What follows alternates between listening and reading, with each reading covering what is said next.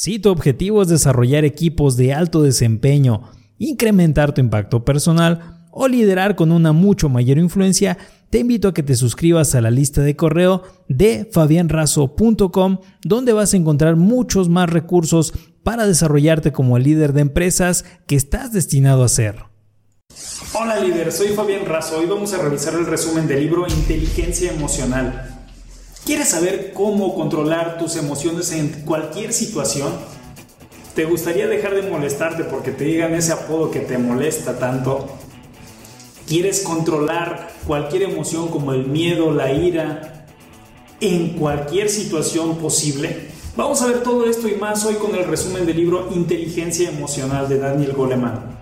Daniel Goleman es un psicólogo, escritor, periodista estadounidense quien adquirió fama mundial a partir de la publicación de su libro Inteligencia Emocional. El libro Inteligencia Emocional es un precedente acerca de cómo la inteligencia emocional influye completamente en nuestra vida diaria y en nuestros resultados en cualquier ámbito de nuestra vida. Este libro de inteligencia emocional es una referencia a nivel mundial para que nosotros consideremos la inteligencia emocional como un factor importante en nuestros resultados diarios y en nuestros objetivos. Vamos a hablar acerca de lo que nos dice el autor de qué es el desafío de Aristóteles.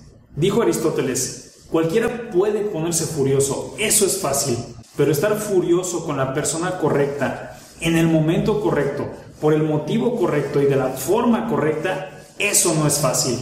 Vamos a ver, por ejemplo, quién puede tener inteligencia emocional. Un chofer de autobús puede cambiar completamente la forma y el estado en el cual los pasajeros van a estar en el trayecto. Digamos, se sube una pareja al autobús y el chofer inmediatamente los saluda, les da los buenos días, les sonríe, les dice que tengan un muy buen viaje.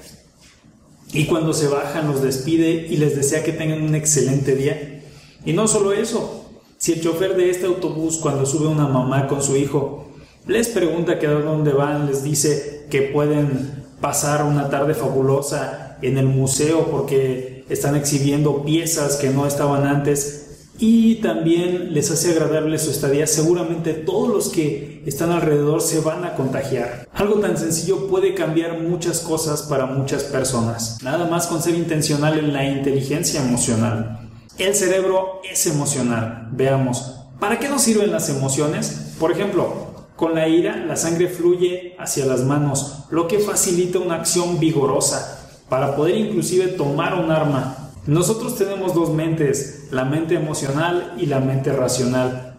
Por ejemplo, en el caso de una persona que se acaba de divorciar, esta chica de la que hablamos se divorció porque su esposo la dejó por otra persona. Va una amiga de esta chica a buscarla a su casa, ya han pasado dos meses que pasó este incidente y la chica la cual dejó su esposo la recibe, le, ofrece un café, le ofrece sentarse, le ofrece galletas y están platicando cuando a la amiga se le ocurre preguntarle si ya superó su problema, le pregunta, ¿cómo te encuentras? Y la chica divorciada le dice, bien, estoy bien pero se le salen lágrimas en sus ojos. Por eso decimos que tenemos dos mentes, la mente emocional y la mente racional. La chica intenta decir un mensaje, pero sus emociones la traicionan y da un mensaje completamente diferente. O también podemos hablar acerca de la familia Crabtree. Los padres de una chica salieron a divertirse y regresaron pensando que su hija se había quedado con una amiga. El padre escucha ruidos, así que fue por su pistola, escuchó ruidos en el cuarto de su hija y en ese momento la hija que quería sorprenderlos porque no se había quedado en la casa de su amiga, se le lanzó desde el armario al papá, el papá le disparó en el cuello y la hija murió 12 horas después.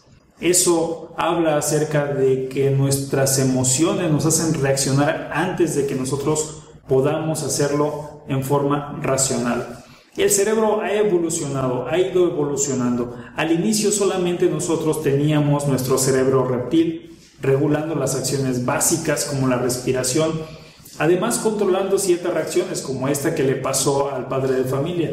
Con la llegada de los mamíferos llegó otra estructura cerebral llamada sistema límbico, añadiendo ahora emociones, refinando con el tiempo el sistema límbico dos poderosas herramientas, el aprendizaje y la memoria. Posteriormente se desarrolló la neocorteza. En los Homo sapiens esta estructura es mucho más grande que en las otras especies, permitiendo al Homo sapiens trazar estrategias, planificar a largo plazo y desarrollar otras artimañas mentales. La inteligencia emocional puede definirse tomando en cuenta cinco esferas principales.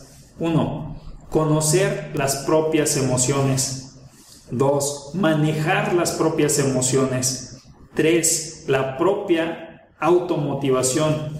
4. Reconocer las emociones de los demás. Y 5. Manejar las relaciones. O lo que es lo mismo, manejar de alguna forma las emociones de los demás. Por ejemplo, ¿cómo podemos nosotros cambiar el estado de una persona que está deprimida a un estado donde esa persona esté feliz? Lo primero que nos dice Daniel Goleman es que debemos aprender a reconocer nuestras propias emociones. Podemos hablar acerca de el japonés, el antiguo samurái japonés que va a visitar al maestro Zen y le pregunta a este maestro Zen, ¿cuál es la diferencia entre el cielo y el infierno? El maestro Zen comienza a insultar al samurái, le empieza a decir que es un inútil, que cómo se le ocurre ir a preguntarle esa tontería a él que está tan ocupado, a él que tiene tantas cosas que hacer. Y el samurái pone su mano en su espada y a punto de desenvainarla le dice, ¿cómo te atreves a hablarme así? No importa que seas un maestro, te voy a partir en dos. Estaba tan colérico y en ese momento el maestro Zen le dice,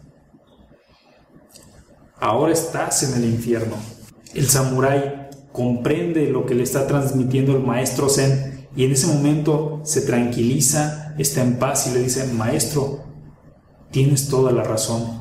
Y el maestro Zen le dice, ahora estás en el cielo. La conciencia de las propias emociones es el eslabón que une el fundamento siguiente de la inteligencia emocional. Nosotros debemos ser capaces de superar el mal humor.